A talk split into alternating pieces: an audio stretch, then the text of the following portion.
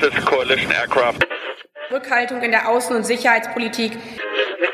Es geht um Abschreckung, Wirksamkeit und Einsatzfähigkeit. Eine Zeitenwende. Willkommen bei Sicherheitshalber, dem Podcast zur Sicherheitspolitik. Am Mikrofon wie immer Thomas Wiegold von Augen geradeaus. Ulrike Franke vom European Council on Foreign Relations. Frank Sauer von der Universität der Bundeswehr hier in München. Und Carlo, mir ist viel zu warm. Masala, ebenfalls von der Universität der Bundeswehr in München. Wir nehmen diese Folge auf am 19. Februar 2023 und es ist ein Spezial oder sagt man Neudeutsch Special von der Münchner Sicherheitskonferenz, der Munich Security Konferenz. Das letzte Mal haben wir so etwas 2020 gemacht. Danach kam, der eine oder andere erinnert sich, eine Pandemie dazwischen. Ja, und deswegen gab es weder die MSC, doch die gab es schon in verkleinerter Form, aber ohne uns und diese Specials nicht. Es ist die erste MSC nach der Pandemie, soweit man das sagen kann. Mhm. Hoffentlich. Vor, vor der nächsten Pandemie. Ja, gut, okay. Also the, äh, the first post-pandemic, vor allem aber ist es die erste Münchner Sicherheitskonferenz in diesem aktuellen russischen Angriffskrieg gegen die Ukraine. Darüber, über diese Konferenz und was damit zusammenhängt, wollen wir reden mit unserem Gast. Ich begrüße Claudia Major. Frau Major, Och, Kommt danach ein Komma von. ein Komma. Liebe Zuhörerinnen, Die- wir merken, kein Witz ist uns zu billig. Nein, Entschuldigung, das musste einfach sein. Kann Die- ich Guten Morgen sagen? jetzt? Nein, noch nicht. Warte, er hat dich noch nicht. Ich, ich muss erst Wir sagen, holen, wir holen nicht rein. die Leiterin der Forschungsgruppe Sicherheitspolitik an der Stiftung Wissenschaft und Politik in Berlin. Habe ich das richtig gesagt? Hervorragend. Ich Guten. Morgen, liebe Claudia. Guten Morgen, lieber Thomas. Schön, dass du da bist. Dankeschön. Schön, dass ich hier kann. Schön, dass wir alle da sind. So, diese, Nächstes Mal gern ein bisschen später am Morgen. ja, du bist schuld, du hast die Uhrzeit festgemacht. Das stimmt. Asche ja auf mein Haupt. äh, also äh, gemäß dem Wunsch von Frau Major sind wir recht früh zusammengekommen, früher als wir das sonst tun. Das Deswegen klingt deine Stimme auch so tief und rauchig. Den Gag habe ich mir gerade verkniffen, Frank. Den plane ich seit zwei Tagen. äh, jetzt hört, jetzt werdet mal ernst. Ja. Es war eine ernste Konferenz. Ähm, mein Eindruck war, und da würde ich jetzt auch gern mit euch drüber reden und Claudia fragen. Mein Eindruck war, Bist du äh, der Boss hier? Er ist der Moderator. ich bin der Moderator, Carlo, das weißt du doch. Mein Eindruck war, bei dieser Konferenz war unter den Teilnehmern viel weniger kontroverser als früher. Ist das Hm. richtig, Claudia? Ich glaube, eine Herausforderung bei der MSC ist, dass sie so groß ist, dass ich im Nachhinein nicht von allen Sachen was mitbekommen habe. Hm. Weil es gibt ja verschiedene Ebenen. Das ist ja die große Hauptszene, die offizielle, die übertragen wird. Und dann gibt es so viele Nebenevents und so viele kleinere Gespräche, dass man, also ich nicht in der Lage bin, alles zu machen oder ich müsste mich vier oder fünf oder sechs teilen. Und deswegen kann ich das nicht von allen Formaten sagen. Aber so der grobe Eindruck ist, dass es in der Tat weniger Kontroversen gab. Mit dem, Chine mit dem chinesischen Vertreter gestern hat es ein bisschen ge geknistert. Aber ich glaube, es lag auch daran, dass die russische Delegation dieses Jahr ja explizit nicht eingeladen war und nicht da war und damit natürlich ein großes Störpotenzial weg war. Dass die amerikanische Delegation sehr pro transatlantisch eingestellt war, dass also so ein paar von den klassischen Knackpunkten einfach nicht da waren. Also, wir haben uns alle lieb in Zeiten des Krieges. Hm. Nein, das würde ich nicht sagen. Also es gab ja, Ja, ja. Mach ruhig die Sätze immer zu Ende, wir melden Nee, uns. nee, sag mal. Sag Mach mal. okay. Wir fallen dir schon ins Wort, wenn. Ja. äh, Mhm. nötig. Ich glaube, es gibt ja auch so einen Unterschied zwischen der großen Kontroverse, die öffentlich ausgetragen wird, und so kleineren Mini-Spitzchen, die Hm. so hingelegt werden. Ähm, also so ein Mini-Spitzchen war für mich zum Beispiel in der Rede vom französischen Präsidenten Macron die Einladung zu einer großen Konferenz zur europäischen Luftverteidigung. Mhm. Ähm, Mhm. Was für mich so ein kleiner Subtle Hint war zu der europäischen Sky Shield Initiative, die die deutsche Bundesregierung gestartet hat. Die habt ihr ja auch mal hier besprochen. Mhm. Ja. Ohne Ähm, Frankreich. ne? Genau. ohne wo Frankreich nicht mitmacht. Und jetzt sagen sie, hm. Und das andere, was ich auch in der Rede von Macron, das war jetzt kein Spitzchen, aber das war sozusagen so ein Feinschmecker-Ding, dass er seine Einladung zu einem Nukleardialog von 2020 doch mal wiederholt hat. Und dann kann man natürlich als Nerd da Sachen reinlesen und sagen, hm, anscheinend war er nicht so zufrieden, wie das bislang gelaufen ist mit der nuklearen Dimension von dem russischen Krieg. Also das fand ich interessant. Aber so, du hast recht, die großen Knaller habe ich nicht mitbekommen. Aber wie gesagt, es fand auch vieles hinter in anderen Formaten statt, möglicherweise nicht gemerkt haben. Lass mich mal auf eine Sache hinweisen, die kein großer Knaller ist, aber die ich sehr ungewöhnlich fand. Der französische Staatspräsident ist hier am Freitag so gegen 12 Uhr angekommen und lief dann hier im Bayerischen Hof rum mit seiner Riesendelegation. Und der deutsche Bundeskanzler hat im Hauptsaal geredet. Das heißt, der französische Staatspräsident war hier, aber nicht im Hauptsaal während der Rede des Bundeskanzlers. Und dass der französische Staatspräsident in den Hauptsaal gegangen ist, war der deutsche Bundeskanzler weg. Das kann man jetzt sicherlich alles mit Terminproblematiken erklären, aber der Eindruck ist trotzdem komisch, dass beide hier äh, im gleichen Haus sind zur gleichen Zeit und keiner der Rede des anderen zuhört. Hm. Ich möchte noch einen Punkt sagen zu dieser Einstimmigkeit. Also ich glaube, was wichtig ist für die Zuhörer und Zuhörerinnen zu verstehen, ist, dass die MSC ist ja schon auch immer so ein, im Englischen sagen wir immer so ein Transatlantic Love Fest. Also so auch immer die Idee, dass da die transatlantischen Verbündete zusammenkommen. Nicht nur, es sind auch andere eingeladen und gerade dieses Jahr gab es auch einen gewissen Fokus auf den globalen Süden, aber es sind eben vor allen Dingen schon Europäer und Amerikaner. Und die kommen natürlich auch oft zu MSC, oft um das Signal der Einigkeit zu senden. Das klappt nicht jedes Jahr gleich gut, aber gerade dieses Jahr war das natürlich ein ganz wichtiger Punkt, jetzt im Zuge des russischen Angriffskrieges. Und insofern, ich würde schon zustimmen, dass es vielleicht, inwieweit ich, wir das jetzt einschätzen können, ist da ein bisschen weniger, zumindest offenen Dissens gab, was man wirklich versucht hat, dass die Europäer und die Transatlantiker ähm, sich da zusammenschließen. Aber es gab eben in der Tat wieder diese Spitzen, Spitzen und eine, die ich noch erwähnen würde, ist alles, was so in Bezug steht ähm, mit dem deutschen, in Klammern, Panzerdeal, also diese Leopard-Koalition, ähm, haben wir ja mehrfach drüber gesprochen. Da gab es ja eine Zeit lang diese Narrative, Deutschland bremst, alle wollen. Und da hat also Herr Pistorius, der neue deutsche Verteidigungsminister, hat darauf mal Stellung genommen und auch Olaf Scholz wurde danach gefragt und hat so eine Olaf Scholz-Antwort gegeben, so nach dem Motto, tja, seht ihr mal. Also ähm, insofern so kleine Sachen äh, gibt es, aber grundsätzlich äh, denke ich, es war der Versuch der, der transatlantischen Freunde, sich darzustellen als geeint gegenüber Russland äh, und eben vor allen Dingen eben auch als geeint die Ukraine zu unterstützen. Ähm, es sind eben auch viele ukrainische Vertreter hier, viele ukrainische ähm, Parlamentarier zum Beispiel, mit denen ich gesprochen habe. Und da ist mir auch aufgefallen, wie geeint deren Message war. Also ich habe den Eindruck, jeder Ukrainer, mit dem ich jetzt persönlich gesprochen habe und auch was auf der Bühne gesagt wurde, gab es so ein paar Punkte, die immer wieder vorkamen. Der wichtigste halt die Geschwindigkeit, die Wichtigkeit der, der schnellen Unterstützung für die Ukraine, natürlich eine stärkere Unterstützung der Ukraine, dass dieser Krieg schnell beendet werden kann. Da will ich mal ganz kurz reingehen. Ich weiß nicht, ob das dein Eindruck auch war, Claudia du hast auf der Hauptbühne, also bei den großen Reden, Einigkeit gehabt. Langfristige Unterstützung der Ukraine, solange es braucht. Whatever it takes. Ukraine, Ukraine muss diesen Krieg gewinnen. In den ganzen Side-Talks, also nicht in den Bilaterals, die sozusagen äh, geheim sind, sondern in diesen Nebenveranstaltungen, wo es dann um die Details dieser Frage ging. Also wie organisiert man Munition? Wie, wie schafft man es sozusagen mit Rüstungsindustrie zu kooperieren? Da war mein Eindruck, da gibt es so ganz, ganz viele sozusagen Hürden zu nehmen, äh, bis das überhaupt realisiert werden kann. Hm. Also so eine unterschiedliche Ebene, zu sagen, politisch alle einig, hm. auf der eher technischen Ebene, wie hm. macht man das? Mein Eindruck, da sind noch echt dicke Bretter zu bohren, bevor das realisiert ja, werden kann. Boris Pistorius hat ja gestern auch in dieser Veranstaltung, die du schon erwähnt hast, äh, Rike, gesagt, dass er noch drei Panzer jetzt sozusagen, ich sag mal salopp, aufgetrieben hat äh, von einem Land, was er nicht nennen wollte.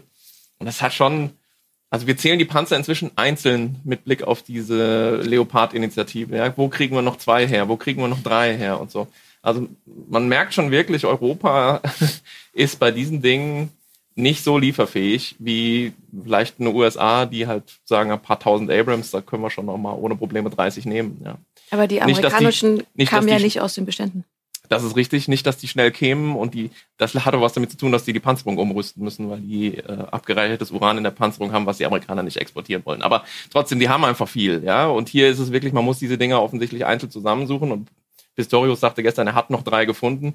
Und dann denkt man so, wow, drei Stück. Und ich meine, wir wissen, alle drei ist nicht viel. Ja? Also Ukraine. Vor allem, wo die so schnell kaputt gehen. Ne? Und die gehen schnell kaputt, ja. Hm. Kann ich nochmal auf den Punkt, also ich, das fand ich auch ein Punkt, Carlo, den, den fand ich bemerkenswert, dass ähm, je, je, kleiner das Veranstaltungsformat war, desto mehr kamen eigentlich Fragen. Mhm. Also es gab dieses große Bekenntnis, der verdeutsche Pistorius hat ja auch gesagt, die Ukraine soll gewinnen. Und, ja. einem, und der, auf der Rede auf der großen Bühne, auf der kleinen Bühne hat er das dann anders formuliert.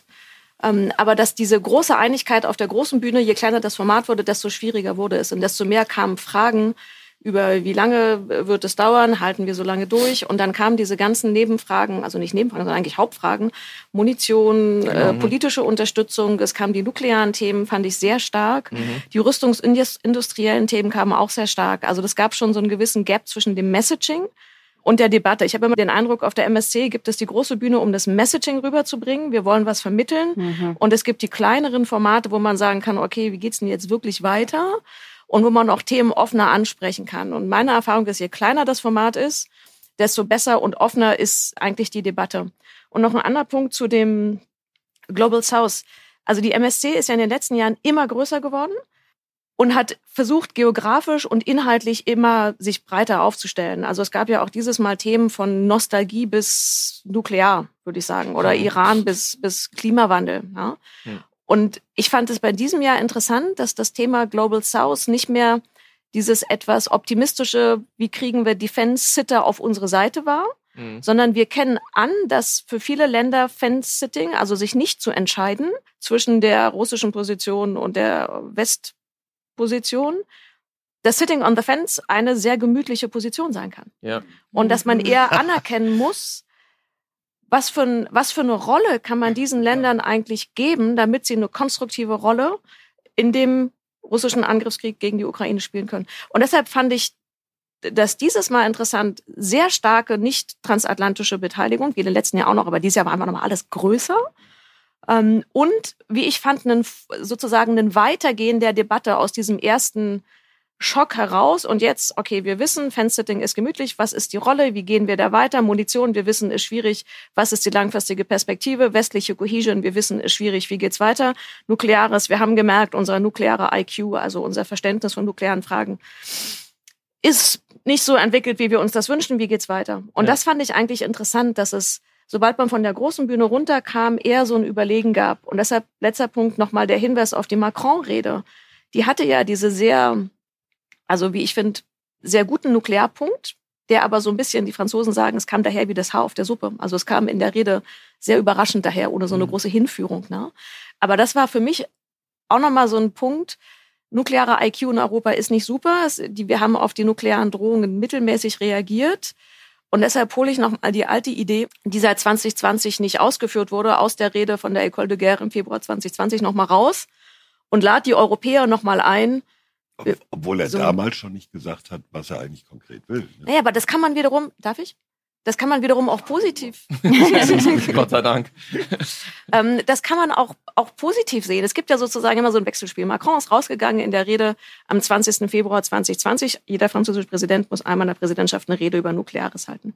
Ähm, und er hat gesagt, ich mache ein Angebot an die, die interessiert sind, einen Dialog über die Rolle der französischen Atomkräfte und der Deterrence, Abschreckung in Europa zu halten. Und wir können, wir können auch, sie können an Übungen assoziiert werden, wir können über die Inhalte reden. Und aus französischer Sicht war dieses Ich lade euch ein, kommt. Und viele der Europäer haben gesagt, jetzt muss er aber noch mal zu mir persönlich kommen, sonst komme ich nicht. Mhm. Und es war dann so, beide Seiten standen so da, ihr kennt es so mit den Händen so verschränkt vor der Brust, nach dem Motto, der muss jetzt aber den ersten Schritt machen. Dann kam Covid, die geplante Reise zum Beispiel nach Frankreich fand nicht statt und viele der geplanten Dialogschritte hat gar nicht stattgefunden. Mhm. Und jetzt ist eigentlich die Frage, wie kriegt man das endlich up and running, weil der Bedarf nach einem Nuklearaustausch viel größer ist und andererseits die Rolle der NATO als das zentrale nukleare Forum in dem Krieg nochmal bestärkt worden ist. Und viele der Nicht-Franzosen in Europa einfach denken, also über Nukleares möchte ich eigentlich nur in der NATO reden Sonst könnte irgendjemand glauben, ich würde das woanders machen wollen und das wollen wir jetzt gerade überhaupt nicht erwecken, diesen Eindruck. Und mhm. deswegen ist es eine, wie ich finde, eine sehr gute Initiative, zu sagen, wir müssen mehr über Nukleares reden, wir müssen unser Verständnis erhöhen, wir müssen weniger erpressbar sein, aber es muss in einem konstruktiven Verhältnis zu unseren bekannten nuklearen Austauschforen stehen. Hm. Willst du was zu nuklear sagen? Ich Rieke? wollte gerade sagen, können wir, ähm, ich finde den nuklearen Punkt super wichtig und du willst sicher was zum Nuklearen sagen, aber ich fand deinen ersten Punkt zu dem globalen Süden total spannend und ich will einfach hier nochmal kurz einhaken, denn wenn ich jetzt sagen müsste, was ist das Thema der Konferenz, und eigentlich ist es natürlich unsinnig, das Thema der Konferenz ist eine große Konferenz, wo viel besprochen wird, würde ich aber tatsächlich sagen, es gibt keinen Punkt, den ich so häufig gehört habe, ähm, wie den, dass wir den globalen Süden, die eben nicht transatlantischen Partner oder Länder mitnehmen müssen, insbesondere in unserer Narrative zur Ukraine. Also ja. Macron war meines, Erachtens der Erste, der das stärker ausgeführt hat, aber danach, ähm, Scholz hat es auch erwähnt, Stoltenberg, Kamala Harris, die Vizepräsidentin der USA war ja hier, der hat das auch ganz stark gemacht. Sprich, was ganz eindeutig den transatlantischen Entscheidungsträgern klar geworden ist, ist diese Narrative, die wir, finde ich, am Anfang des Krieges so ein bisschen hatten, nämlich die Welt mit ein paar Ausnahmen steht geeint gegen Russland. Russland wird verurteilt und alle sehen jetzt, das ist irgendwie das große Thema. Das stimmt so nicht. Es gibt Länder, denen ist der Krieg egal. Es gibt Länder, die wollen von dem Krieg zum gewissen Grade profitieren.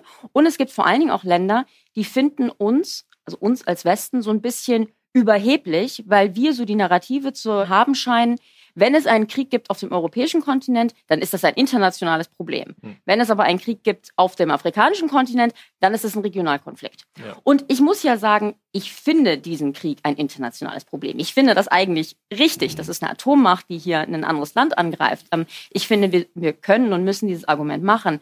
Aber es ist inzwischen verstanden worden, dass das so nicht überall angekommen ist, dass das auch mit unserem, also westlichen schwindenden Einfluss zu tun hat, dass dieses Argument nicht angekommen ist. Und dem versucht man jetzt entgegenzuwirken. Dafür ist die MSC jetzt ehrlich gesagt auch nur zum gewissen Grade überhaupt der richtige Ort, weil wie gesagt, es sind ja vor allen Dingen auch irgendwie so die Transatlantiker hier, da spricht man so ein bisschen zu sich selbst. Aber das fand ich schon wirklich spannend, wie sehr dieses Thema aufgekommen ist. Auch Sanna Marin, die, die finnische Premierministerin, hat das gesagt. Also es kam immer wieder. Und deswegen, ähm, ja, war mir wichtig, das nochmal zu betonen, dass das so eins der Themen war, die, ähm, die hier irgendwie mir immer und immer wieder begegnet ist. Es ist aber im Unterschied zu den letzten Jahren, bemerkt man natürlich auch eine andere Tonlage dieser Länder des sogenannten globalen Südens. Weil die sind sich sehr bewusst darum, dass sie jetzt plötzlich zentrale Player sind. Und in so vielen Nebenforen, wo ich war, kam anders als die anderen Jahre, wo die ja auch vertreten waren mit ihren Delegationen, ne, aber war schon das Selbstbewusstsein in dem Sinne zu spüren, als zum Beispiel ein Vertreter eines afrikanischen Landes irgendwann mal eine Vertreterin äh, Europas ziemlich hart angegangen ist, weil er gesagt hat, ja, ihr redet dauernd über die Bedeutung von Afrika und Green Deal. Wir warten seit sechs Jahren auf die und die Geschichten, die uns ihr damals versprochen habt. Also der, diese Länder wissen jetzt genau, dass sie eine zentrale Rolle in dieser Auseinandersetzung spielen, weil jeder erwartet, dass sie so ab und zu mal auf die Seite der USA und Europas gehen und weg von, von Peking und Moskau. Ähm, und man wirbt hier um die. Also das mhm. hat schon einen ganz anderen Charakter. Man wirbt hier um die. Alle Jahre davor war es halt so, ja, es gibt doch Afrika und deswegen machen wir ein Afrika-Panel. Und jetzt ist es so, was können wir für euch tun? Mhm. Ja, weil wir einen Einfluss verlieren und die genau. gewinnen. Ne? Das ist ein anderer Charakter. Aber ich glaube, die, dass das, ich glaube, dass das genau der Punkt ist, den ich vorhin machte, mit diesem, wir glauben, dass On-the-Fence-Sitting ungemütlich ist und man sich doch mal irgendwann dauerhaft mhm. entscheiden müsste. Wie deine Hinterns an. Ja. Und wie der Zaun konstruiert ist, ist auch entscheidend da will ich jetzt nicht. Das will ich, nicht ich meinte nicht deinen, sondern generell das, das Fenster dahin. Carlo, wenn du im Loch sitzt. Hör auf zu So, jetzt ist äh, Claudia. Claudia, du hast jetzt. Äh, äh kannst dich jetzt nochmal sammeln. Ja, sammel, sammel mich nochmal. Wir müssen aber das, du wolltest das mit dem Nuklearen noch Ja, ähm, genau. Also ähm, Claudia, ich stimme ihr, ihr in allem zu und es ist für jemanden wie mich, der das Ganze natürlich sozusagen rein akademisch betrieben hat, 20 Jahre lang, halt sehr interessant, in einem Raum zu sitzen, wo halt hochrangige Entscheidungsträgerinnen, Entscheidungsträger sitzen, teils im Anzug, teils in Uniform und die kratzen sich alle am Kinn und sagen, ja, was machen wir denn als nächstes und was sind denn unsere Handlungsoptionen und wie verhindern wir denn eine Eskalation und so. Und wenn man da auf die Metaebene geht und guckt und denkt man, wow, die sind alle abgeschreckt. Ja, also das ist mhm. sozusagen so die Turns Theory Abschreckung, was man eben so akademisch als Konzept kennt und sich so vorgestellt hat, passiert in diesem Raum. Da sitzen lauter Leute, die sind abgeschreckt und die natürlich sozusagen auch sich gegenseitig versichern, dass ihre eigene Abschreckung in Richtung Russland auch funktioniert. Ne? Also mhm. war in einem Meeting, wo sozusagen sehr oft noch nochmal betont wurde, wie klar die Botschaften waren, die man in Richtung Kreml gesendet hat. So nach dem Motto, also wir, euer Leben wird sehr, sehr ungemütlich, wenn ihr wirklich irgendwas äh, mit Nuklearwaffen äh, auch nur plant. Wobei auch keiner weiß, ob das so äh, angekommen ist. Ne? Also die, der, diejenige Person, die das, Die gehen davon aus, dass gehen so davon aus, dass angeht. es verstanden wurde und man könnte jetzt sogar, wenn man nach Indikatoren suchen wollte, könnte man ja sagen, nach Bali und nach diesen ganzen Telefonaten, die ja stattgefunden haben, äh, so September, Oktober rum, ist die nukleare Rhetorik aus dem Kreml ja auch deutlich zurückgegangen. Ja? Also wenn man jetzt, also es gibt da durchaus Empirie auch, an der man das festmachen kann. Aber äh, das fand ich also sozusagen einfach sehr interessant, auch mit Blick auf äh, Claudias Punkt, dass eben so unser nuklearer IQ so ein bisschen erodiert ist. Wir sind jetzt wieder voll drin in so einer Abschreckungslogik auch in vielerlei Hinsicht und ähm, vielleicht ja ganz beruhigend, weil es gab ja auch wieder jetzt ein Manifest und, und Ängste und so. Also ich kann nur sagen, die Leute, die hier sitzen, und da sind zum Teil Leute dabei, die viel entscheiden, die haben es sehr explizit gesagt, dass also niemand, äh, oder ich muss es nochmal anders formulieren, dass das allerwichtigste Ziel ist, einen dritten Weltkrieg zu verhindern. Ja? Also die Hm. USA werden nicht über diesen Konflikt einen dritten Weltkrieg riskieren. Das hoffen Ähm, wir doch sehr. Das, Darf ich mal kurz noch was hinzufügen? also das, aber ich meine, dass wir uns in einer Situation befinden, wo das sehr, so sehr klar gesagt werden muss, als eine Rückversicherung in diesem Raum und so, ist das schon interessant. Ja? Ich habe das ehrlich gesagt nicht so empfunden. Aber Ehrlich? Es ist möglicherweise auch wieder so eine Formatsfrage. Ähm, also ich war in mehreren, auch kleineren Nuklearformaten und ich hatte das Gefühl, je kleiner das wird, Mhm. ähm, desto mehr verändert sich sozusagen der Gesprächsspin. Also in dem einen waren wir ja, glaube ich, zusammen. Ähm, und da gebe ich dir recht, das war so ein bisschen, hm, aber ich war in anderen, wo ich das Gefühl hatte, dass es ein sehr klares Bewusstsein gab, was sich verändert hat. Also zu sagen, vor einem Jahr saßen wir hier und hatten Formate über Deutschland macht jetzt doch mit, kurz nach dem Koalitionsvertrag und macht jetzt irgendwie doch nukleare Teilhabe weiter und so. Hm. Ähm, und dieses Jahr haben wir darüber gesprochen, wie plausibel der Einsatz einer taktischen Atombombe ist. Es ist was ganz anderes.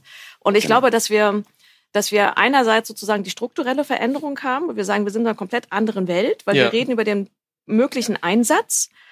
Wir erkennen an, dass das grundsätzliche Paradigma der letzten 30 Jahre, wir können Sicherheit mit weniger Atomwaffen machen, dass das vorbei ist. Mhm. Und wir in eine Welt kommen, wo fast alle Verträge weg sind, bis auf New Start. Also es Mhm. gibt weniger Einhegung der schon, der schon wackelt. Und wenn der ist. 2022 Genau. nicht verlängert wird, dann gibt es keine Begrenzung mehr für die 26. russischen. 26. Was habe ich denn gesagt? 22. Kein Problem. Es ist Sonntag in der 26. Früh, Leute. Macht nichts, alles gut. 26 war ein Test, ob ihr schon wach seid. ähm, wenn der 26, und der ist ja under pressure, weil die, die russische Seite die letzten Gespräche abgesagt hat, Ja. dann gibt es keine Begrenzung mehr für die Ja. russischen und äh, amerikanischen ähm, Arsenale. Wir haben eine, sagen, eine Bestätigung von Atomwaffen als Lebensversicherung schlechthin. Und wir haben den russischen Ansatz, Atomwaffen zu nutzen, nicht mehr als Schutz seines eigenen Territoriums und der bestehenden Ordnung, sondern um bestehende Ordnung zu verändern, was der grundsätzlichen Idee von Abschreckung eigentlich widerspricht. Das heißt, ich glaube, es gab ein sehr klares Bewusstsein, was sich, dass sich in der Ordnung fundamental was verändert hat. Aber ich habe in vielen Formaten auch den Eindruck gehabt, dass es, dass es eine große Ernsthaftigkeit in der Bearbeitung gab, aber nicht diese Panik und so ein bisschen dieses Gefühl, ich interpretiere mal, was du gesagt hast, so ein bisschen lost.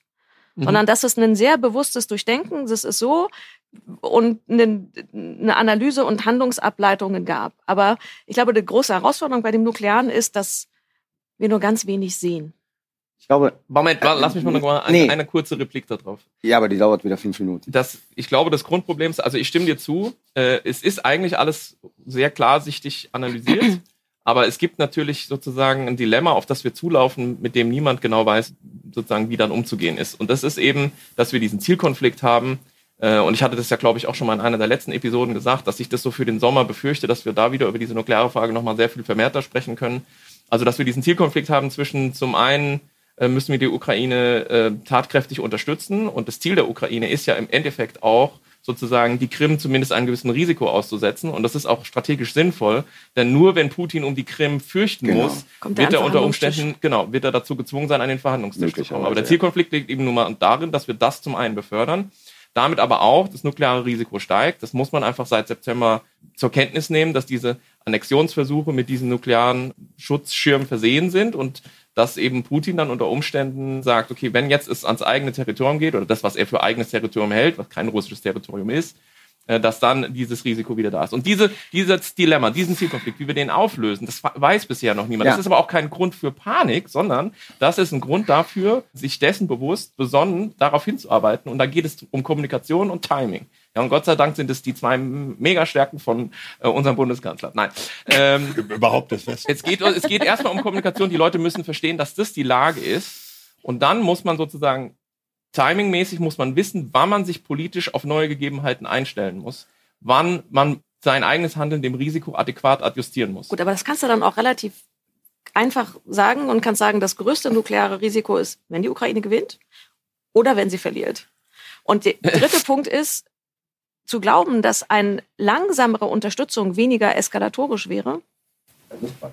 Genau, danke fürs Satzbeenden. Ja, das und das Aber ich glaube- dagegen, ich dagegen glaube, spricht auch der- vieles, der vieles Punkt- andere der- Übrigen noch, der- dass der- eine langsame Leute, der Punkt ist, ganz wo sagen, wo ihr beide eine extra Folge zu Nuklear und Ukraine nochmal machen. Auf jeden lieber? Ja, aber ich, Ja. ich, das war mein Punkt, bevor Frank da reingegrätscht ist. Ich glaube, ihr habt beide recht, aber auf unterschiedlichen Ebenen. Auf der Makroebene ist die Frage Nuklearwaffen letztes Jahr abgeräumt worden. Ja, also auf der Makroebene Existenz von Nuklearwaffen, abschreckende Wirkung, abgeräumt, völlig bestätigt, zweifelt keiner mehr an. Auf der Mesoebene, also der mittleren, kommt dein Problem rein. Das wird aber auch klar erkannt. Und wo sozusagen der nukleare IQ neu programmiert wird, ist die Mikroebene. Nämlich die Frage, was machen wir in dem Moment, in dem es konkret wird? Was sind unsere Optionen? Hm. Ja, und da ist sehr viel Diskussion über Verhältnismäßigkeit. Macht das Sinn? Macht das Sinn? Oder ist das sozusagen zu riskant? Es gab diesen interessanten Artikel, ich glaube in der New York Times vor zwei Wochen, wo ähm, relativ lang und ausführlich im Prinzip ein Punkt gemacht wurde. Die Amerikaner lernen mit diesem Konflikt russische Nuklearstrategie und russisches nukleares Denken wieder zu verstehen. Ja, und haben das Gefühl, sie, sie kommen schon ganz gut damit zurecht. Aber es gibt noch einige blinde Flecken, von denen sie selber nicht wissen, wie die Russen denken, was die Russen dann daraus machen könnten und dann, was eine angemessene Reaktion wäre, um die Russen davon abzuhalten, möglicherweise Nuklearwaffen einzusetzen. Ich glaube, man muss diese drei Ebenen sehen So, und da muss man sagen, Leute. wir lernen wieder auf dieser Mikroebene. Kann Also, ich ganz kurz nur eine ergänzen? ja, Denn da. wir haben jetzt, Gäste dürfen sowieso immer alles. denn wir haben ja, also ich glaube, wir gucken jetzt auf, was jetzt passiert. Aber natürlich müssen wir auch gucken, was danach passiert. Wir wissen nicht, was danach passiert, aber wir haben zumindest so ein paar Indikatoren. Und der Ja. eine Indikator ist, dass auf jeden Fall nach diesem Krieg Russland konventionell geschwächt sein wird. Das heißt, mehr auf die nukleare Komponente gucken wird. Das heißt, das müssen wir eigentlich jetzt schon anfangen, darüber nachzudenken, was das heißt. Wir müssen auch schon darüber anfangen nachzudenken, dass China bei der, bei der Geschwindigkeit, wie es sein Arsenal entwickelt, in wahrscheinlich 2030 ein Near-Peer Adversary zu den Amerikanern sein wird. Das müssen wir eigentlich für unsere Abschreckung auch schon mitdenken. Wir müssen auch mitdenken, je nachdem, wie der Krieg ausgeht, was für Lehren andere Länder daraus gezogen haben, dass man unter seinem nuklearen Schirm Grenzen verschieben kann oder auch nicht. So, dann kommen wir zurück zu dem Punkt, den, den einer von euch äh, früher gemacht hat. Es ist halt ein regionaler Krieg, aber hat halt doch eine internationale Auswirkung. Und deswegen, glaube ich, müssen wir auf das Aktuelle gucken. Wie kriegt man das sozusagen eingefangen? Aber eigentlich müssen wir schon genauso gucken, was kommt denn danach und wie bereiten wir uns darauf vor. Und das Bindeglied zwischen den beiden ist der nukleare IQ.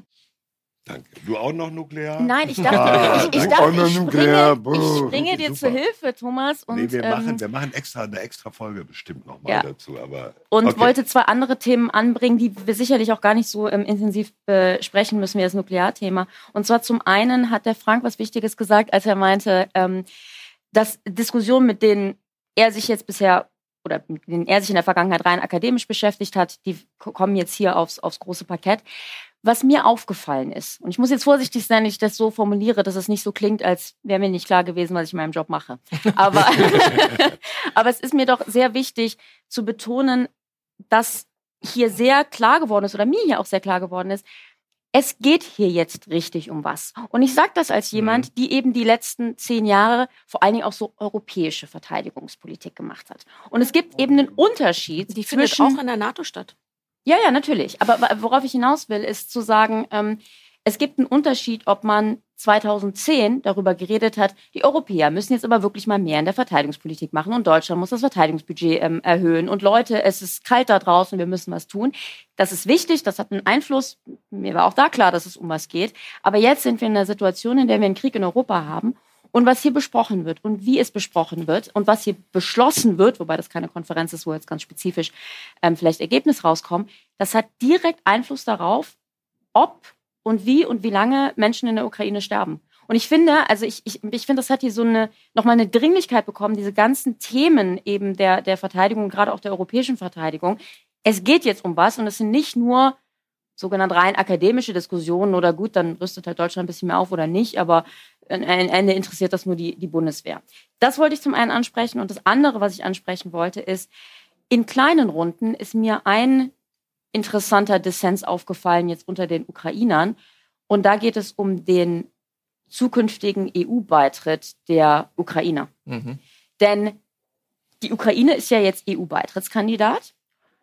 Das ist aber für die EU jetzt schon eine ziemliche Herausforderung, weil man sich eben fragt, naja, wie schnell soll das gehen, wie funktioniert das? Und es gibt ja einen Beitrittsprozess und der ist langgezogen und da müssen Länder ähm, ihre Regeln verändern. Wir hatten das ja im Zuge am, am Balkan mhm. ähm, auch besprochen. Und andere und, warten schon, weiß ich nicht, zehn Jahre. Ja. Exakt, und es gibt andere EU-Beitrittskandidaten. Und es gibt Länder in der EU, die drücken ganz klar aufs Gas und sagen, die Ukraine muss jetzt so schnell wie möglich beitreten. Wir müssen diesen Prozess speed up, also für, schneller machen, beschleunigen, damit die Ukraine schnell beitreten kann. Und es gibt andere, die sagen, ja, ja, speed up im Sinne von, wir beantworten unsere E-Mail schneller und wir gehen schneller ans Telefon, wir lassen vielleicht ein bisschen Bürokratie weg, aber wir verändern nicht irgendwie den Beitrittsprozess. Sprich, wir lassen diese ganzen äh, Kapitel, was haben wir letzte Folge gelernt, die heißen jetzt Cluster, belassen wir dabei. Und ich habe in einer ganz spannenden Diskussion bin ich hundertprozentig sicher, ob das öffentlich war oder Chat im Haus. Deswegen sage ich nur höhere Vertreter von Frankreich, höhere Vertreter von Polen, die da ziemlich aneinander geraten sind. Ähm, denn die Polen sind, glaube ich, viel bereiter zu sagen, wir ändern das ganze System. Es ist uns eh nicht so recht, was da teilweise irgendwie ähm, gefordert wird und lassen die Ukraine schnell beitreten. Und die Franzosen waren mehr so, naja, es gibt da ja schon dieses Prinzip mit dem Kapiteln und die wollen wir schon beibehalten. Und ja, wir gehen vielleicht schneller ans Telefon, aber wir wollen das jetzt eigentlich nicht über Bord schmeißen. Also das war so ein Aspekt, den, ähm, den ich noch ganz interessant fand. Ich glaube, das ist generell ein Thema, was für mich so ein bisschen immer so mitwaberte im Untergrund bei den Debatten hier, dass wir gerade angesichts des Krieges eine gewisse Einigkeit hier haben, dass diese Einigkeit aber durch eine äußere Bedrohung zu großen Teilen mhm. geschaffen wird. Und wenn diese äußere Bedrohung, der Krieg, hoffentlich irgendwann eingefroren ist und in noch längerer Zeit hoffentlich mal irgendwann die Konfliktursachen bearbeitet sind, dann bricht das aus. Dann bricht das sehr schnell wieder aus. Und deswegen fand ich, ist das so ein bisschen Klassische, so eine realistische Allianztheorie. Schön, ne? Wenn ich dir die empirischen Beispiele dafür liefere. aber man könnte sogar, also wir haben jetzt so ein, wir haben so dieses, dieses, dieses Beschwören der Geschlossenheit, aber wenn wir so ein bisschen weiter kratzen und so ein bisschen in die, in die Empirie gehen, sehen wir jetzt ja schon, dass die Einigkeit gar nicht so groß ist. Das ist ganz kurz. Aber wenn wir gucken, wie die Länder reagiert haben auf den Krieg, dann haben wir ja einige, die gesagt haben, Verteidigungshaushalte hoch. Baltischen Staaten, Polen, Deutschland. In vielen anderen europäischen Ländern ist da nicht viel passiert. Ja, Frankreich ähm, will doch auch drauflegen. Ja, die haben aber schon vorher zwei Prozent. Ja, aber die, die haben die es ja schon vorher gemacht. Aber, nee, nee. Aber was? 100 Milliarden drauflegen in ihrer Loi de la Programmation, was ich krass fand, weil 100 Milliarden ist unsere Zeitenwende und bei Macron lief das so unter Aber, ähm, aber was, wo sie natürlich recht hat und wo, worüber viel zu wenig geredet wird, also ich meine, so Staaten wie Portugal, Spanien, Italien, sind jetzt nicht die größten Unterstützer materieller Art für die Ukraine nee. zum Beispiel. Hey, Portugal genau, kann ich doch jetzt mal sagen. Ja, drei Panzer, drei Panzer. und das ja, ist für ein kleines ja, aber, Land wie aber heute. Aber Portugal Italien erhöht auch nicht seinen Verteidigungshaushalt. also, also all diese Geschichten Sachen passieren dort nicht. Das ist der Punkt, wenn man sich anguckt, Verteidigungshaushalte. Einige gehen hoch, andere passiert nichts. Militärische Unterstützung, einige Länder, Polen, haben ihre Lagerbestände aber sowas von leer geräumt, um die Ukraine mhm. militärisch zu unterstützen. Viele von den baltischen Staaten auch. Und dann kann man sich noch die Allianzpolitiken angucken und sagen, Finnland und Schweden gehen in die NATO, Dänemark geht zurück in die EU-Verteidigung. Mhm. Da passiert was. Ne? Und dann hast du so andere Länder, je weiter du geografisch von, der, von dem Kriegsgebiet weggehst, desto also weniger also alle, sind sie eher betroffen. Nach Süden orientiert ja. sind, ne? genau. ja, oder weil sie sich von diesem Krieg nicht in dem Maße betroffen sind. Kleine Unterschiede. Die Italiener haben ihre sozusagen Threat Perception, ihre Bedrohungseinschätzung fundamental, weißt du besser mhm. als ich, Carlo, mhm. überarbeitet. Aber die Geschlossenheit, die ist im Praktischen nicht hinterlegt, sondern wir haben eigentlich die die klassischen Unterschiede zwischen Norden, Osten, Mitteleuropa, die sagen, das betrifft uns fundamental. Kaya mhm. Kallas, die estnische Premierministerin, ist das beste Beispiel dafür. Also frieren für, den, für die Freiheit. Ne? Mhm. Und je weiter du wegkommst, desto weniger passiert. Und sobald wir diese einende Bedrohung von außen nicht mehr haben und sobald das Geld noch knapper wird, wird das viel mehr ausbrechen. Und dieses Keeping the European House Together and Keeping the Transatlantic Together, ist für mich die große Herausforderung, die auf uns wieder zukommt. Kann ich noch was, also, noch was kleines Emotionales sagen? Bitte, immer. Was Haben wir gerne hier. Wir sind ein Podcast, der sehr emotional daherkommt. Gut, ich fand schon mal geweint. Kann ich es auch ohne Weinen Ja. Ähm, also was, ich finde, es ist ja so eine, so eine Konferenz, wo es eine Dichte an Staatsoberhäuptern und Chef gibt, die man sonst selten sieht. Und man drängelt sich durch die Gänge und gerempelt an irgendeinen so Präsidenten oder Premierminister oder vier Sterne rein, so, ne? Um, und ich fand, es gab so zwei sehr menschliche, es gab mehrere, aber zwei, die mir in Erinnerung geblieben sind, menschliche Momente. Das eine war Sanna Marin, die finnische Premierministerin, die nochmal über ihr Tanzvideo sprach und sagte, ich werde weiter tanzen und haben alle applaudiert. Mhm. Um, und das andere war ganz in der Eröffnungsveranstaltung der Film. Es gab mhm. nach der Rede von Christoph Heusgen einen relativ kurzen Film, wo sie das letzte Jahr haben Revue passieren ja. lassen. Und ich war in dem, in dem großen Saal, der völlig überheizt war, wo auch alle so so noch so, so aufgeregt vom Beginn war. Und dann kam dieser sehr beeindruckende Film mit Rückblicken vom ganzen Jahr und es ging von Ukraine, Butcher, Azovstal bis Iran, ähm, Floodings in Bangladesch und unterlegt mit einem ukrainischen Pianisten. Ja. Wenn ihr euch an das Stück erinnert, wenn ich kann das in die Shownotes packen. Und es war so ein Moment, wo man merkte, in dem Raum ist es ganz ruhig geworden und es war ein, wie ich fand, unheimlich emotionaler Moment äh, und wo man so bei vielen sah, dass es im Gesicht so sehr, sich, die mhm. sich sehr mhm. zusammengenommen haben, dass da nicht die Tränen flossen. Ja. Und ich fand diese, diese, ähm, dieses Berührtsein, einmal in diesem positiven äh, Sanna Marien und dann in diesem, wo man denkt, pff, letzte Jahr, weiß ich noch, saßen wir hier und, und irgendwie dachten alle, vielleicht passiert's doch nicht. Das fand ich sehr, ja, aber sie, ja, ja, aber das stimmt. Also ich nur nur ein Satz. Ich habe auch in vielen also Gesprächen gewusst so schon, den, aber gehofft haben wir trotzdem noch. Ja gut, das ist. Ich habe auch in vielen Gesprächen so das Gefühl gehabt, dass äh, die viele Leute sind einfach wirklich angefasst. Also man ja, merkt ja. so, dass äh, dieses eine Jahr jetzt und dann haben alle irgendwie noch zwei Jahre Pandemie in den Knochen. Mhm also, äh, die mhm. Leute sind angestrengt. Sind durch. Es aber sind viele Leute sind einfach ja. ziemlich durch. Aber das meine ich ja auch mit diesem, es geht hier auch eben wirklich um was. Und ja. ich finde eben gerade als Europäer, die wie gesagt auch so ein bisschen, also wir haben ja alle Sicherheitsverteidigungspolitik gemacht, aber es, es war es, es, macht eben einen Unterschied, ob ja. da jetzt gerade ein paar hundert Kilometer von uns Menschen sterben oder nicht. Ich will einen Punkt sagen allerdings, den Film, ich fand den komisch. Und zwar fand ich den komisch, weil es eine seltsame Mischung war aus das letzte Jahr Revue passieren lassen und ein spezifischer Fokus auf eben ja diese ganz schreckliche Situation. Und warum sage ich das? Herr Heusgen hat das angekündigt mit so ja, es ist ein, ein, schlimmes Jahr, wir müssen uns erinnern an die, an die Opfer, also es war eine, eine Opferperspektive und der, der Film hat auch viel davon gebracht, aber dann kamen zwischendurch so Sachen wie, vor so und so vielen Tagen fand der chinesische Parteikongress statt oder auch vor so und so vielen Tagen wurde Lula gewählt. Also es kam zwischendurch mhm. immer einfach so World-Events rein. Und das fand ich super sel seltsam, weil mir nicht klar war, wie wurden diese World-Events denn, denn gewählt. Also es gab ganz viel Ukraine, da war Butscha, da war der Angriff, alles ganz schrecklich und dann Parteikongress in China und dann wieder das nächste. Und ich dachte mir so, was soll mir das jetzt sagen? Ist das auch ein, eine Katastrophe? Ist das Teil des irgendwie Schrecklichen, was passiert? Oder ist es einfach so relativ random, so, äh, mhm. what else has happened in the world? Also den Film, ich fand das erstaunlich. Und nur ein Punkt, weil du hast angesprochen, es war wahnsinnig heiß in dem Saal. Ähm, vielleicht noch so ein bisschen, äh, wie sagt man das, äh, äh, Coloring für die, die, die zuhören, die nicht hier sind. Ich war ähm, bei diesen Eröffnungsstatements, also Heusking fing ihm an, dann kommt äh, Volodymyr Zelensky mit der Videobotschaft, die Rede von Olaf Scholz und die Rede von, von Emmanuel Macron. Ich saß auf der Tribüne, also eins weiter oben und da fehlten massiv Übersetzungsgeräte. Also wir bei uns oben auf der Tribüne hatten vielleicht zwei, zwei Drittel keine Übersetzung. Und du sprichst nicht mal vernünftig Französisch. Deswegen. Und das, der, das, der, Punkt ist halt, ich saß da halt und habe halt nur die Antworten von Zelensky nicht verstanden, die er auf Ukrainisch äh, gegeben hat, aber sein Speech war auf Englisch und dann kam eben Deutsch-Französisch. Okay, ich war fein, aber ich hatte halt neben mir, weiß ich nicht, Amerikaner sitzen. Und ich dachte mir, die sitzen hier in diesem wahnsinnig heißen Raum und gucken sich eine Rede nach der anderen an und verstehen gar nichts. Also, ne, um so ein bisschen auch zu beschreiben, was hier eben auch München möp, ist. Möp, ja. Kann ich einen Punkt noch hinterherwerfen, so zum ja. Thema äh, Konflikt, oh, oder nicht Konflikt, sondern sozusagen so Dissens.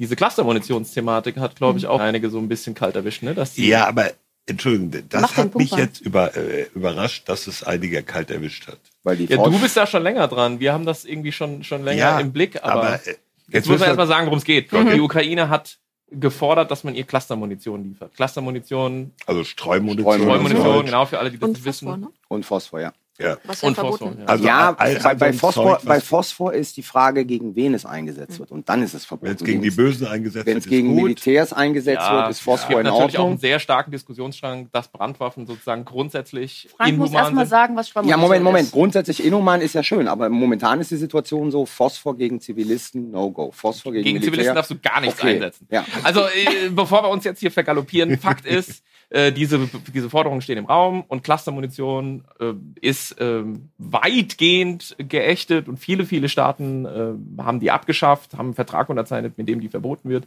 Warum? Weil eben äh, diese Munition funktioniert so, das sind so Kanister, die wirft man vom Flugzeug ab oder schießt sie mit der Artillerie und die geht auf, da kommen viele kleine so Bomblitz raus und äh, wenn die eben nicht explodieren, liegen die noch Tage, Wochen später rum und ja, sind dann eben ein Risiko für alle möglichen, die da vorbeikommen. Natürlich auch eine- Zivilpersonen, eine irre- Kinder und eine ähnliches. irre hohe Blindgängerquote. Wir haben eine ne? hohe Blindgängerquote und das Letztendlich so eine Art Minenfeld.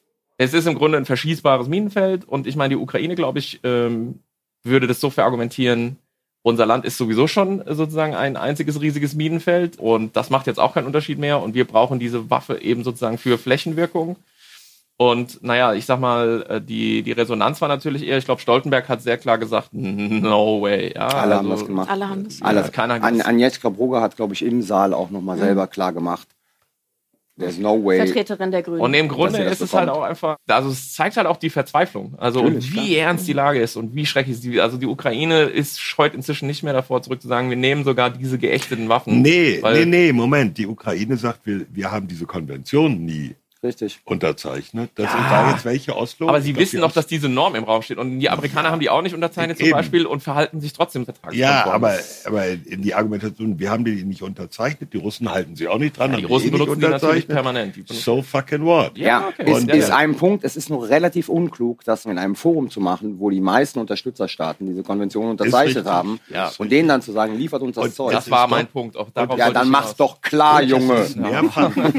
es ist aber mehrfach unklug, weil du hast gerade gesagt, das, ich beschäftige mich damit schon länger. Vor etwa zwei, drei Wochen haben die Esten mal Genau. getestet, Ja. wie man denn darauf reagieren würde. Die haben nämlich gesagt, hm, wir hätten noch solche Munition, Klammer auf, geliefert von der Bundeswehr, Klammer zu. Die würden wir weitergeben, aber da müsste Deutschland zustimmen. Stimmt. Ja, das, Das will ich ja sehen, wie Deutschland zustimmt, dass Genau. Streumunition geliefert Da haben sie in Washington das mal so geleakt und das zog dann seine Kreise und Dann haben landete Thomas und ich erstmal gewühlt, um welche Munition es eigentlich geht. Ja. Und ähm, dann sagte irgendwann das Wirtschaftsministerium in Deutschland, äh, Entschuldigung, Exportgenehmigung für Zeug, was geächtet ist und so, kann ja nicht sein. Also sie wussten es eigentlich schon. Hm. Und deswegen hat es mich eigentlich überrascht. Die Zeit drückt ein bisschen. Ich wollte nur sagen, wir, wir müssen das erwarten, die ZuhörerInnen bestimmt, kurz über die Performance von einem Newcomer reden.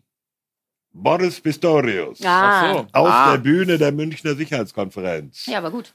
Wie viel out of 10? Wie hoch? Also Neun. ich lasse mich dazu jetzt nicht hinreißen, aber ähm, mein Eindruck Wir war, sind doch hier nicht in der Talkshow. es war fast das so, dass es, also einige haben fast mit so einer Art Unglauben reagiert, weil sie sagten, es kann ja gar nicht wahr sein. Ist der, ist der wirklich in der SPD? Und äh, also, äh, weil er hat schon, glaube ich, für viele da im Raum alle Boxen abgehakt und hat all die Sachen gesagt, die da sehr gut ankamen. Äh, also ich meine, das hat natürlich hat was damit zu tun, wie hier das Publikum ist. Hm. Aber ich würde sagen, das kam sehr, sehr gut an. Und äh, mein persönlicher Eindruck ist, wenn ich das jetzt auch noch nachschieben darf, es ist extrem erfrischend, weil er ähm, sehr offen, sehr klar sagt, wo liegen die Probleme, wo müssen wir ran. Es ist offen, ob er das alles schafft, aber mein Eindruck ist, er hat genau verstanden, was die Herausforderungen sind und er macht derart zupackenden und auch wirklich ähm, sympathisch, würde ich tatsächlich sagen, wirkenden Eindruck dabei, dass man eigentlich nur denkt, ja, Daumen sind gedrückt. Ich hoffe, du kannst ein Drittel von dem, was zu tun ist, tatsächlich umsetzen. Da wären wir schon ein paar Schritte wirklich vorangekommen. Und er wirkt halt auch einfach Frank. überhaupt nicht. Ja, ich fand es gestern stark. Man merkt es. Er wirkt halt überhaupt Wir nicht haben wie so keine Zeit mehr und sie muss auch noch drauf er wirkt halt nicht wie so ein Sprechautomat. Das ist Ja. einfach wahnsinnig erfrischend. Der Mann sagt halt einfach, wie es ist und spricht da frei. Fast wie ein normaler Mensch. Aber du wolltest da auch was zu sagen. Ich kann mich dem, was Frank gesagt hat, äh, anschließen. Also ich finde, der spricht eine klare Sprache. Der benutzt Begriffe, für denen sich äh, zehn seiner Vorgänger die Zunge abgehackt hätten, äh, wenn sie die geäußert hätten. Der hat gestern in diesem. Panel von The Enemy gesprochen. Ja, also eine, eine konsensuale, Feind. Konsensuale Sprache sozusagen überall. Das hörst du von den Deutschen relativ selten. Heißt das nicht immer Adversary? Ja, das ist das politisch korrekte, die Adversary oder die Competitor. Ja? Und er redet vom Enemy und das liegt bestimmt nicht daran sozusagen, weil er den Unterschied im Englischen nicht kennt, sondern er macht den Punkt. Nee, Neun- auch das wechselt, Neun von zehn. wechselt vom Deutsche ins Englische und so weiter. Also äh, von man wirklich von deutschen Politikerinnen und Politikern so nicht gewohnt ist. Also es ist schon insgesamt, muss man sagen, äh, Er ein nimmt guter aber, Eindruck. Nimmt aber auch in Kauf, sein Englisch ist gut, aber nicht brillant. Es Ne? reicht vollkommen aus, Ja, um aber diese er Sachen nimmt- zu bestreiten. Es ist ja. ihm egal. Er nimmt in Kauf, dass ist er es- auch missverstanden ist wird es- dadurch. Ne? ist Oder es dass er was sagt, nicht was egal, vielleicht nicht weil ganz das finde ich das ist. Interessante, weil er ja selber in dem Interview, das ich gestern mit ihm geführt Mhm. habe, gab es so eine Situation, wo ihm das Wort nicht eingefallen ist Ja. und dann hat er auch überhaupt kein Problem damit, auf Deutsch nachzufragen, wie denn das eigentlich auf Englisch heißt, Mhm. was ihn hochsympathisch macht. Also der versucht Ja, ja. nicht zu faken, Ja. dass er es kann, sondern er sagt, Mhm. äh, wie heißt das nochmal? Ja. Also beeindruckend. Und wie gesagt, was Frank gesagt hat, ich sage jetzt mal so, der ist jetzt innerhalb von 30 Tagen, gestern kam die Umfrage raus, zum beliebtesten deutschen Politiker geworden. Und das ist natürlich sehr stark basierend auf Rhetorik. Ja. So. Und Jetzt Vorschusslorbeeren geht- und jetzt Nur es jetzt auch Rhetorik. machen. Jetzt ne? geht es ja um, die, ne, um den nächsten Punkt. Jetzt geht es ums Delivern. Ja. Und da sozusagen müssen wir gucken, was er, was er hinbekommen wird. Aber es nimmt sich schon mal sehr gut an. Aus. Pistorius wirkte nach sieben Tagen im Amt so, als ob er schon sieben Jahre im Amt gewesen wäre, wohingegen Lambrecht nach einem Jahr so wirkte, als ob sie erst sieben Tage im Amt ist. Also es ist, es ist ein ganz anderes. Okay. also ich kann es ja jetzt kurz machen. Ähm, ich stimme der, der positiven Einschätzung total zu. Und ich würde sagen, von Inhalt und Form her in beidem absolut überzeugend. Er vermittelt den Eindruck, dass ihn das wirklich interessiert, Mhm. dass ihn das begeistert und dass er da Bock drauf hat. Das ist jetzt schlecht formuliert. Ähm, Nee, super. Dass ihn Nee, das sehr, so reden Nee. wir hier. Also, Also alle außer Frank. dass ihn das sehr reizt und begeistert. Und das ist so eine, so eine Botschaft, die, die er unheimlich glaubwürdig transportiert. Also Inhalt und Form hervorragend, Begeisterung und ich würde noch einen Punkt ergänzen. Ähm, er wirkt so, als hätte er einen Plan, Mhm. was, was ich sehr gut finde. Äh, und dass er bereit ist, den auch gegen Widerstände umzusetzen. Und das finde ich auch sehr ansprechend. Ich habe viel Feedback bekommen von den internationalen Teilnehmern hier, die mich geradezu ungläubig gefragt haben, Wo habt ihr den Wo denn kommt der versteckt? denn jetzt her? ja. Also eine große Begeisterung und eine große Unterstützung dafür. Und das stimmt mich ehrlich gesagt jetzt für die nächsten zweieinhalb Jahre ähm, sehr optimistisch. Also diese Kombi aus Form und Inhalt, Begeisterung und, und so diesen, diesen, dieses Ich mach das jetzt, verbunden mit, glaube ich, einem sehr schnellen Reinarbeiten in die Thematik. Das hat man ja gestern bei dem kleinen Panel Ja. gemerkt, was Ja. du moderiert hast. Also in wie kurzer Zeit er sich in die Themen reingefräst hat und was ich sehr angenehm fand, war dieses unheimliche respektvolle, ich stelle mich vor meine Leute Mhm. und die first und ich gehe das kollegial, zwar führend, aber kollegial an. Und Mhm. ich fand das, also ich hoffe, dass das so weitergeht. Nicht zu Pistorius, ich will ich gar nicht dann noch was hast sagen, du das aber Schlusswort, weil genau. wir müssen jetzt zum Ende kommen. Und das passt, glaube ich, ähm, auch zum gewissen Grade. Denn ein Thema, was wir hier nicht besprochen haben und was irgendwie auch bei dieser Konferenz, obwohl es thematisiert wurde, ein bisschen hinten runtergefallen ist, ist die ganze China-Thematik. Das wollte ich auch noch ansprechen. Und ich meine, natürlich, ne, China ist immer hier irgendwie so ein bisschen, schwingt immer mit. Also China vor allen Dingen eben auch die, der Wettbewerb zwischen den USA und China. Aber weil wir uns eben viel mit ja, dem russischen Angriffskrieg beschäftigen und, und auch uns selbst, ähm, kam es jetzt zumindest in meinen Diskussionen nicht so ganz weit oben vor. Aber, und das ist ganz wichtig, ähm, es war ja ein, ein hochrangiger chinesischer außenpolitischer Vertreter da und der hat eine Rede gehalten und vor allen Dingen auch Fragen geantwortet. Das lohnt sich richtig, das anzusehen. Es wurde scharf dann, ne? Es wurde richtig scharf. Ich bin Mhm. da spezifisch hingegangen, weil ich mich noch daran erinnere. Das letzte Mal, als ich hier war, gab es einen chinesischen Vertreter und der hat irgendwie nichts gesagt und keiner hat zugehört. Ich übertreibe ein bisschen, aber so, ne? Und diesmal, die Rede an sich war schon interessant, aber dann gab es Nachfragen zum einen zum Ballon, den China ja wahrscheinlich über die Ja. USA geschickt hat, und zum anderen dann auch zu Taiwan. Und wie er geantwortet hat, also nur um so ein paar Wörter zu ähm, äh, reinzuschmeißen, er hat halt wirklich gesagt, das Abschießen des Ballons durch die USA war eine absurde Reaktion, preposterous. Das machen die Amerikaner nur, um von ihren eigenen innenpolitischen Problemen abzulenken. Also die Wortwahl habe ich so überhaupt noch nie gehört. Und zu Taiwan war es auch ganz klar zu sagen, es gibt da überhaupt keine Frage, das ist chinesisches Staatsgebiet und das sind die anderen, die irgendwie den Status quo verändern wollen und wir, ähm, äh, wir stehen dazu und es wurde, ja, ich fand es sehr, sehr scharf. Mhm. Ähm, die Chinesen haben auch noch einen Waffenstillstands- oder Friedensplan Ja. angekündigt, Ja. auf den ich jetzt geil. sehr gespannt bin. Das ich möchte noch eine ja. Sache zum, zum Schluss sagen, die mir wirklich wichtig ist. Ähm, die MSC war super organisiert und es gibt einen ganzen Stamm von Leuten, die hier gearbeitet haben die letzten drei Tage, Mhm. die glaube ich, auch drei Tage lang nicht geschlafen haben und die Woche Ja. vorher auch nicht. Mhm. Und ich glaube, mal anzuerkennen, dass sie den ganzen Laden gerockt haben, Ja. ist Ja. sehr beeindruckend. Und alles übrigens Und das junge zweite, Leute. zweite Super ist, Punkt, dass die MSC es in diesem, diesem Jahr zum ersten Mal geschafft hat, auf den Panel 50 Prozent weibliche Teilnehmerinnen zu Ja. machen. Mhm. Und das ist in, in dem Bereich hier auch nicht einfach. Ähm, Und deswegen finde ich, glaube ich, das ist nochmal ein Wort wert. Inhaltlich können wir nie abbilden, von China bis feministische Außenpolitik, Iran, Nostalgie. Das ist ein riesen, riesen Portfolio. Aber diese beiden sozusagen eher so praktischen Punkte wollte ich nochmal machen, weil ich das wirklich jedes Mal beeindruckend finde. Was für ein gut. geiles Schlusswort. Ja. Ich habe heute Morgen in der New York Times einen Satz gelesen, frage euch, ob ihr dem zustimmen würdet. Und wenn ich sage, diese MSC war die erste MSC einer neuen Ära, für die wir noch keinen Namen haben. Ja. Ja, Ja. hast du schön gesagt. Hast du Hat schön aus der New York zitiert. Times geklaut. Okay. Es gibt diesmal kein Fazit, sorry Rike. Es gibt auch keinen Sicherheitshinweis, sorry Leute. Das war sicherheitshalber die Special Edition von der MSC, der Münchner Sicherheitskonferenz 2023. Mit Claudia May. Mit der fantastischen Mit Claudia Special Major. Guest Claudia Major. Claudia, ganz Dankeschön. herzlichen Dank, dass Ich danke du da euch. warst. Auch wenn wir wegen dir so früh das machen mussten.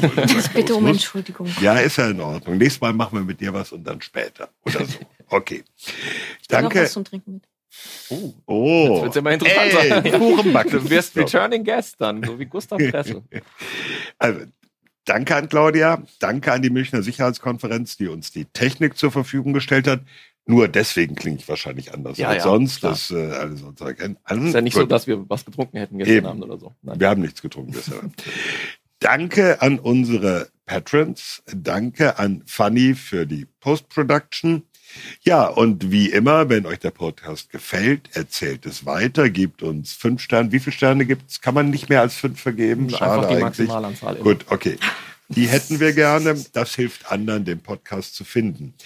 Ja, wann wir die nächste Folge aufnehmen, haben wir noch gar nicht ausgekaspert. Das werden wir aber tun. Wenn wir ausgeschlafen haben. Und weiter läuft die Planung für unser Live im April. Ja, drückt die Daumen. Drückt die Daumen. Nicht so einfach. es ist im Moment, da haben wir kleine Probleme, aber wir werden das hinbekommen.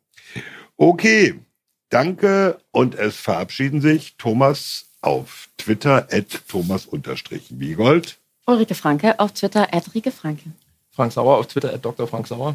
Und Carlo Masala auf Twitter, at Carlo Masala 1. Tschüss. Ciao. Bye, bye.